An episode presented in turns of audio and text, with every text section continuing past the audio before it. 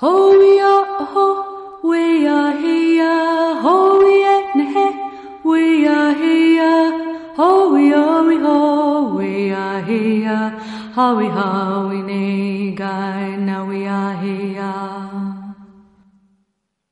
Ho ya ho, we ya he ho ye ne we ya he ho we ya we ho, we ya he. Radio Aguilar, contigo, por ti, para ti. Un miércoles más abrimos nuestra página Naturalia dentro de nuestro magazine Menuda Mañana, la sección que dedicamos cada dos semanas a hablar de la naturaleza, del medio ambiente y sobre todo de, los, eh, de las amenazas que se ciernen sobre, sobre el mundo natural. Y tenemos en directo en nuestros estudios hoy a Reyes y a Tito. Muy buenos días a los dos. Hola, buenos días. Y también tenemos hoy a Tino, empresario del turismo, de turismo de naturaleza aquí en montaña, en la montaña palentina. Tino, muy buenos días. Hola, muy buenos días a todos y a todas. Gracias. Pues muchas gracias a los tres por acercaros. ¿Y de qué vamos a hablar hoy? ¿Por dónde comenzamos? Bueno, más que que vamos a hablar, de qué va a hablar Tino, ¿no? que, Nuestro por cierto. Tino, lo digo en serio, porque además he, he estado con él en alguno de los paseos que, que se han organizado, es eh, que yo sepa la persona que, no que más sabe sobre la naturaleza de, de- de- de que conozco aquí en la zona, sino posiblemente la que mejor entiende. Una cosa es, es- es el conocer y otra cosa es entender, ¿no? Es decir, la naturaleza es una red interconectada y muchas veces hay que conocer esa red, ¿no? Y Tino, Tino, cada vez que nos hacía un paseo, la verdad es que era un placer. Era un placer porque realmente nos enseñaba a ver el- la naturaleza de cómo es. O sea, no ver a las cosas ahí separadas, sino sabía, ¿no? Relacionarnos unas cosas con otras. y fenomenal, ¿no? Entonces, para mí es, es un placer tener aquí a Tino. Pues un placer para Eh, Tino, para de todas maneras, eh, le quería preguntar también ya desde el punto de vista empresarial, eh, ¿cómo, cómo va? Es decir, ¿qué, qué, eh, ¿tu empresa de qué va? O sea, que- que- cuéntanos algo de tu empresa. Bueno, vamos a ver de qué va. Pues va de, obviamente de naturaleza, ¿no? Pero de una naturaleza un poquitín distinta, ¿no? Porque cuando hablamos de empresas de naturaleza aquí en, España o en Castilla y León, siempre se nos va al senderismo, montañismo, eh, bueno, pues algo relacionado con lo, con lo tradicional, ¿no? Bueno, pues esto es una empresa relacionada con, con algo nuevo que es el ecoturismo, algo que aquí estamos todavía muy verdes, ¿no? Que es la relación que puede tener eh, los visitantes con un medio natural de una manera respetuosa y que con ello conlleve en que el medio rural siga perviviendo, ¿no? Eh, entonces un poquitín eso es, eso es lo que hacemos, es- son observaciones de, en el medio natural, tanto de, de paisajes, botánica, aves, eh, mamíferos, anfibios, pues un poquitín de todo, ¿no? Pero de una manera muy respetuosa, muy respetuosa. Esto es un tema que en otros países de, de Europa lleva funcionando muchísimos años, en Estados Unidos también, el ecoturismo, vamos, ya, ya están de, de- de vuelta, ¿no? Y aquí, como te comentaba, bueno, pues estamos un poquitín verdes. Eh, hace ya, pues como, como 20 años, ¿no? Que empezamos a trabajar con grupos de, de extranjeros, sobre todo eh, ingleses, alemanes, escandinavos.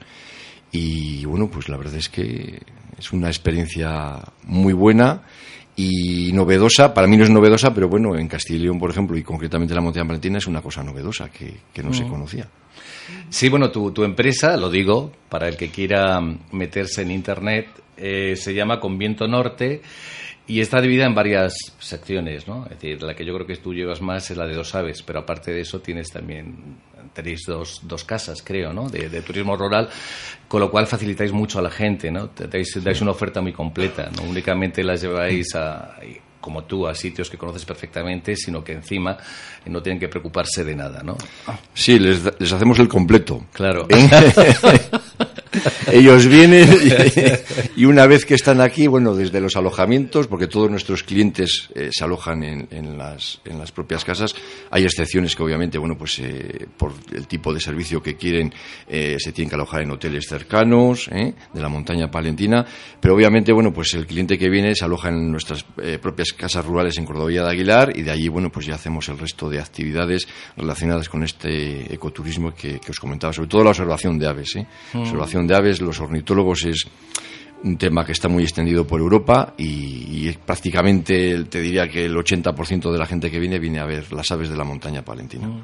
Es muy, muy especial eh, la población de aves que hay en la montaña palentina. que- Especialísima, especialísima. Vamos, eh, desde cualquier pueblo, aquí ahora mismo en Aguilar de Campo, si nos pegamos una vuelta por el casco urbano, de hecho el casco urbano de Aguilar de Campo es uno de los recursos que utilizo para, para ver las aves de, medios urbanos ¿no? Con, con, los clientes y la verdad es que para que te hagas una idea, pues en cuestión de media hora podemos ver 30 aves distintas ¿eh?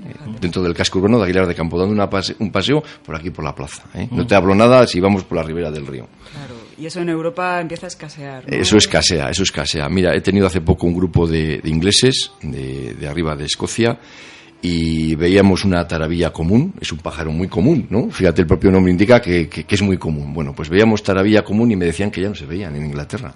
¿eh? Ya prácticamente habían desaparecido, como han desaparecido otros muchos pájaros. Estoy hablando de hace poquitos años para acá.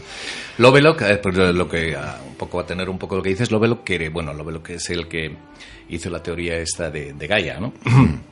en el que se suponía que, que, la vida, la naturaleza, de alguna manera crea las condiciones para, para la propia vida, ¿no? Él hablaba de una cosa que se llamaba en, Inglaterra la primavera silenciosa, ¿no?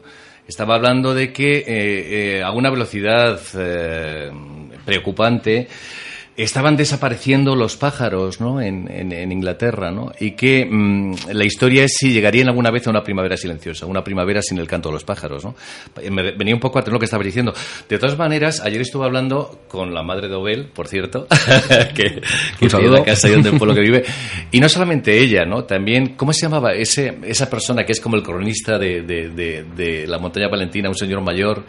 Te lo pregunta tío Bel, que estuvo aquí el otro día que estuvimos hablando con él. Ah, Gonzalo. Gonzalo. Que colaborador pues de Tu madre o Gonzalo me hablaban de una cosa. Me hablaban de que notan que hay menos pájaros que, que, hace, que hace años. O sea, que, que Gonzalo me decía cuando salía al bosque, eh, hace muchos años, cuando daba un paseo por, por, el bosque, que era una especie de algarabía, ¿no? De, de, demás, ¿no? Y que, y que ahora veía que no era lo mismo, ¿no? Y, y por ejemplo, tu madre, Obel, decía, me decía lo mismo, ¿no? Es decir, que, que veía menos, menos golondrinas, menos aviones, menos, incluso menos gorriones, ¿no? ¿Es posible o es un, simplemente, es posible que esté ocurriendo algo parecido, igual que está ocurriendo con las abejas, por cierto? Bueno, eh, yo os cuento desde un punto científico, ¿vale? Desde un punto científico, el tema de las aves, sobre todo las aves de, cultivos tradicionales, pues, trigo, cereal, etcétera, ¿eh? bueno, pues sí han sufrido un descenso muy considerable en los últimos años. Los gorriones, iden de iden. De hecho, hay eh, ciudades que prácticamente han desaparecido y en Europa, en muy pocos sitios, pues ya se ven la cantidad de gorriones que se podían ver hace años, ¿no? ¿Qué ocurre en la montaña palentina? ¿También desaparecen los gorriones? Pues sí, la verdad es que han sufrido un descenso en muchos de los pueblos muy considerable, ¿no? El abandono de los cultivos tradicionales, el empleo de fitosanitarios muy agresivos para, este tipo de animales, la destrucción de hábitats, ¿eh? Eh, las concentraciones parcelarias que se han realizado y que se siguen realizando yo me he dado cuenta que bueno que es una agresión terrible para, para, para las aves, ¿no? Porque eliminan lo que eran las las cameras, ¿no? Las, las servidumbres que había entre finca y finca. Los setos. Los setos, sí, esos, esos, esas, esas malezas que, que Basura, alguna sí, vez. Sí, sí, que, que, que, nuestros antepasados lo, lo conservaban, ¿no? Como un método para, también para preservar de los aires y de, y de las condiciones climatológicas a las cosechas, bueno, pues ahora se han eliminado y eso va en detrimento de, de las propias aves, ¿no? Eh, desde un modo científico, bueno, pues, eh, por ejemplo, las aves forestales se han incrementado, ¿eh? porque la masa forestal ha crecido entre comillas, el abandono de, del medio rural ha favorecido que los bosques, eh, bueno, pues eh, proliferen un poquito más, recolonicen antiguos sitios que, de los cuales eran sus propietarios, y bueno, pues las aves forestales se han incrementado. No así, por ejemplo, las aves de alpinas, las aves de las montañas, las aves de las zonas así más altas, bueno, pues la verdad es que con el cambio climático están afectando, se están viendo afectadas también bastante, ¿no? Entonces, bueno, pues todo eso de que ya no se oyen los cantos como se oían antiguamente, bueno, pues en cierta razón tienen, tienen razón, ¿eh? porque ya no se oye tanto, ¿eh? Otras han descendido y otras, bueno, pues han favorecido, ¿eh? sobre todo las forestales.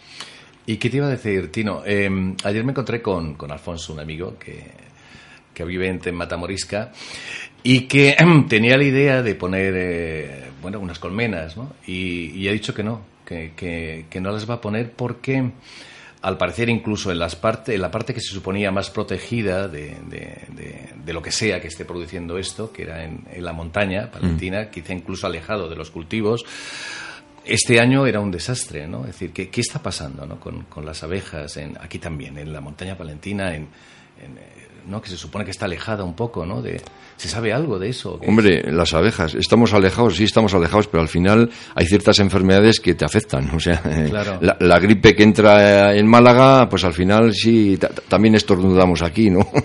también nos afecta de alguna manera. Entonces, las abejas pues es un poquitín eh, lo mismo, ¿no? Eh, tarda en afectar o tarda más en llegar, pero al final llega, ¿no? Esa especie de parásito que, que tienen y ese tipo de, de, enfermedad que las afecta, bueno, pues las llega, las llega a aniquilar, ¿no? Entonces, bueno, el que esté pensando en poner colmenas eh, e iniciar una como un, una nueva forma, bueno, pues lo tiene ahora un poquitín fastidioso, ¿no? Yo creo, fíjate, el, desde hace varios años estamos viendo la proliferación de la transhumancia, ¿no? De, está viniendo muchísimas colmenas de, de, otras comunidades autónomas aquí en la montaña palentina. Estamos hablando de miles, de, de miles de abejas. Y parece ser, parece ser que eso también tiene como una afección negativa a las colmenas tradicionales que tenemos aquí en la montaña palentina, ¿no? Que de repente te vengan eh, dos mil colmenas a una comarca mm, tan pequeña como la montaña palentina, dos mil colmenas o incluso más, yo creo, porque, porque simplemente hay colmenares que, que superan ya las, las 300 unidades. Bueno, pues cómo no va a afectar a las, a las colmenas que están aquí, ¿no? Eh, la, comida no llegaría para todas, de hecho no llega para todas. Eh, transportan nuevas enfermedades, están tratadas de una manera totalmente industrial. Entonces, bueno, en detrimento de las colmenas que tenemos aquí tradicionales, pues algo tiene que afectar. Y hablando con algún apicultor me decía que, que le había notado que desde que eh, se había empezado la transhumancia, pues que sus colmenas también se morían, ajeno a, los problemas de enfermedades, ¿no? Pero cuando mm. sus abejas salían a a competir por el alimento, pues eh, no había ese alimento, porque había una legión de miles y miles de otras abejas foráneas que no, que no les dejaban ese tipo de, de alimento. Por ahí anda el, oso también, encantado con, bueno, con eh, la miel de las colmenas, porque los, los, pobres agricultores que están intentando sacar adelante sus... imagínate que al oso le echamos la culpa de que las colmenas desaparezcan, ¿no? No, no es, no es culpa, pero vamos. También, sí, sí, sí, también es un factor a tener en cuenta, sobre todo para para que la gente las intente proteger al máximo, ¿no? Pues sí, pues sí. La verdad es que, eh, de hecho, el oso eh, en los últimos años, bueno, pues está como entrando en zonas que habitualmente no, no, estaba, no entraba, ¿no? Entonces, bueno, pues la gente eh, o bien los que llevan ya años o los que están empezando hace poquito, pues desconocen ese, esa nueva, ese nuevo elemento ¿no? que se les viene encima. Pero es tan fácil como poner un pastor eléctrico. ¿eh? De hecho, la administración, la propia administración, eh, provee de pastores eléctricos para los apicultores que estén en zonas sensibles de ataque de, este animal. Y bueno, es poner el pastor eléctrico ¿eh? con cuatro hilos. Sí. Cuatro hilos. Cuatro hilos, parece una tontería. pero si, no, no, ni tres, ni tres, ni tres, porque un apicultor que, que, viene de estos que os comento yo, de, que viene de la zona de, de Valencia, eh, puso un colmenar ahí en Salcedillo hace un par de años y le puso con tres hilos. Y le comentaba yo, digo, uy madre, este colmenar te le tumba el oso. Y dice, no, imposible. Eh, pues, eh, tiene pastor eléctrico de no sé cuántos amperios, porque eso va también por amperajes. Y dice, no, no, no va a haber problema. Bueno, pues tardó una semana. o sea que tiene que ser cuatro hilos, que el, bicho, el bicho no pueda restar, porque aunque sea un animal voluminoso, al final es es, como los, los luchadores de sumo, ¿no? Que parece que no se mueven, pero madre mía. Eh, pero es que además el premio es muy bueno. Es decir, que, el premio paloso le merece. la electricidad, le merece la picadura, todo, vamos. ¿Quién te iba a comentar, eh, Tiro? Em, ¿Hablamos de, del parque? Bueno. Cuéntanos, ¿cómo, cómo está el del parque? Eh, posiblemente había una apuesta, una apuesta por los ayuntamientos, una apuesta, una única apuesta eh, a un proyecto que era simplemente humo. Eh, bueno, que la única posibilidad que tenía económica el parque era una estación de esquí, cosa que mm, ninguna sentencia, ningún estudio científico, nada, nada decía que eso pudiera funcionar, ¿no? Es decir, primero porque el clima está cambiando y porque además la, altura de las montañas, incluso la calidad de la nieve iba a ser mala, es decir, que, que era, era, era, un proyecto dudoso, ¿no? Em, ¿Qué pasa con el parque? Es decir, eh, yo noto un abandono, no sé si habrá un plan gestor, noto que, que, la apuesta era únicamente a eso y que el parque está abandonado. ¿Es, es verdad? ¿Es, eh, ¿Tú cómo, cómo lo ves? ¿Qué, ¿Qué, pasa con el parque o qué pasa con los parques? Claro. ¿Qué pasa con los parques? Porque hoy en la montaña palentina está el parque eh, Fuentes Carrinas, Fuente Cobre, bla, bla, bla, bla, bla, montaña palentina. También tenemos el, el futuro parque de Cobalagua Las Tuerces, y luego en la vecina provincia de Burgos tenemos el Parque del Rudrón, que está ahí aquí al lado, ¿eh? O sea que aunque sea Burgos, pero bueno, eh, le tenemos aquí al ladito, ¿eh? muy, muy, cerquita, a 20 minutos de, de coche. Bueno, ¿qué pasa con los parques? Bueno, yo creo que esta es una endemia, ¿no? Una pandemia que, tenemos en la península a nivel general, salvo zonas muy concretas, el resto pues no, no, no, no, les utilizamos, no sabemos lo que tenemos. La montaña palentina, bueno, pues desgraciadamente pues es uno de esos elementos más, ¿no? Que no sabemos qué realmente tenemos aquí. Estamos ante una de las zonas con mayor biodiversidad de Europa, de Europa, o sea, no de la península de Europa. ¿eh? Nos podemos codear con, los mejores parques de, de cualquier país de, este continente, pero no le, no le, sabemos utilizar, no sabemos qué hacer con el parque. ¿eh? Con los elementos que tenemos no sabemos qué hacer. Eh, ¿Podríamos utilizarlo? Pues cómo no.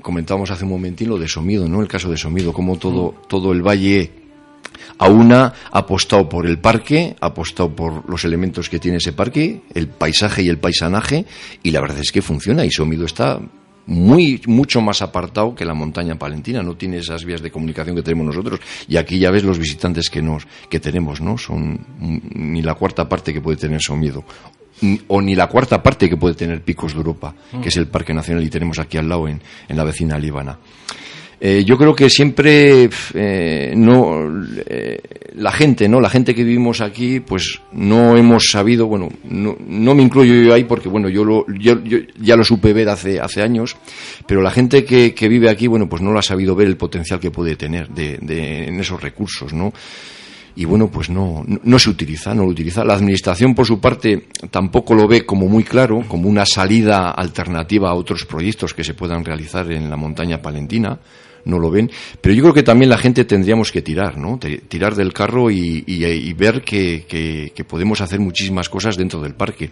Que un parque natural no es una ley que te prohíbe hacer muchas cosas, o sea, no te prohíbe, por la gente dice, jo, es que no podemos circular con los vehículos, es que no, bueno, pues hombre, normal, normal que no puedas entrar con tu quad a, a la cara norte de Valdecebollas o que puedas circular por Peñarredonda, ¿no? Con, con, tu moto, con tu coche, ¿no? Porque Perdona, Tino, pero eso, no es únicamente una cosa de los parques naturales. Eso es... No pueden circular tractores. Por supuesto. y no es un parque natural. es decir, que, que, es que cada cosa tiene condiciones independientemente de lo sí, sí, sí. Y, y evidentemente que haya incluso por caminos agrícolas circulando cuarca a toda velocidad o todoterrenos, independientemente de que fuera parque, vamos, no, me parece lógico. Es, es, normal, ¿no? Eso también es concienciación, ¿no? De, por parte de, de, las personas o de los usuarios. Claro.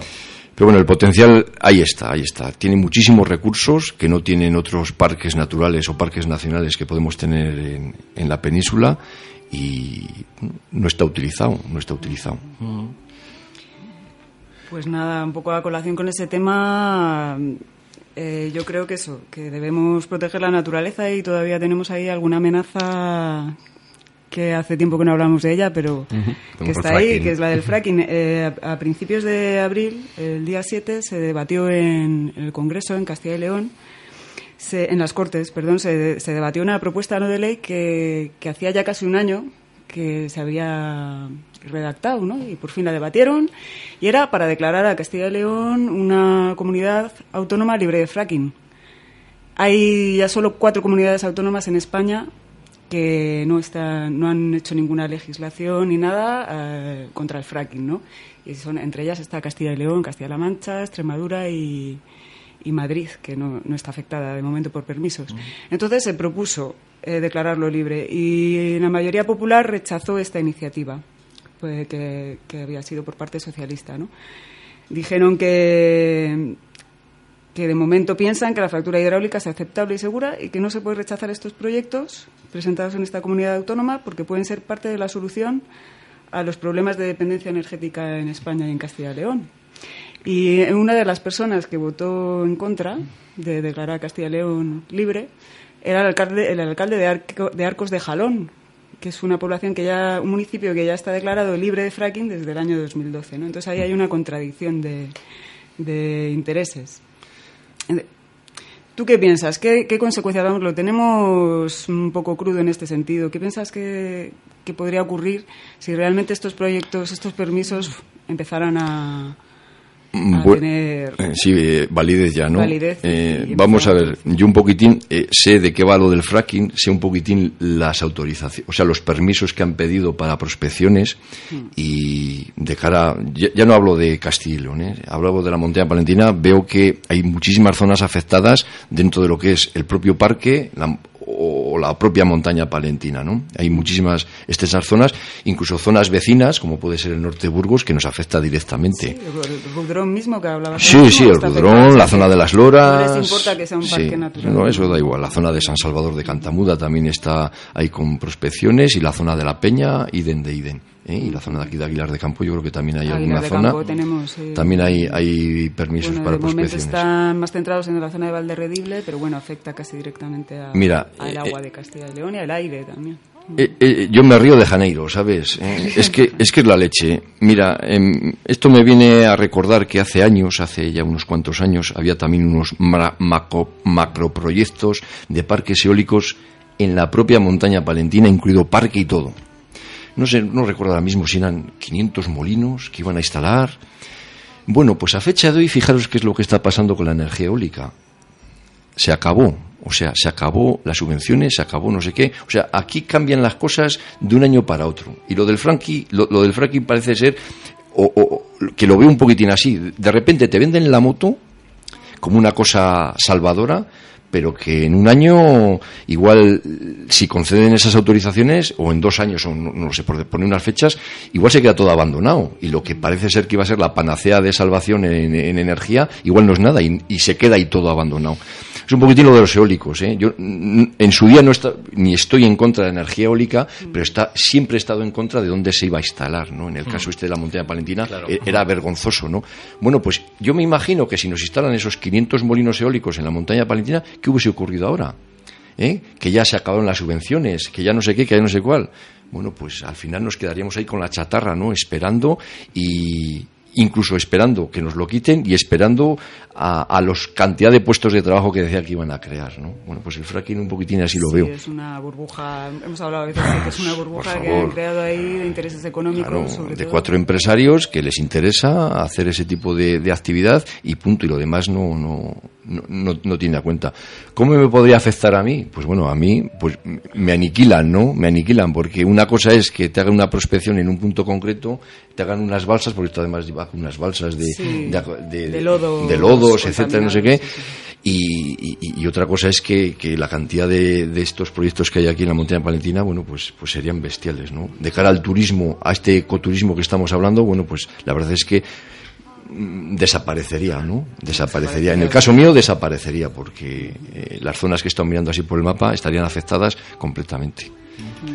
Bueno, creo que está acabando solamente muy rápido, Abel, Ujú, decir no, una apunte. cosa. El fin de semana, este no, el que viene, el día 11 de mayo, eh, hay el Geolodía. El Geolodía que lo hay todos los años. El Bernorio, donde- protagonista. ¿Eh? El Bernorio será protagonista.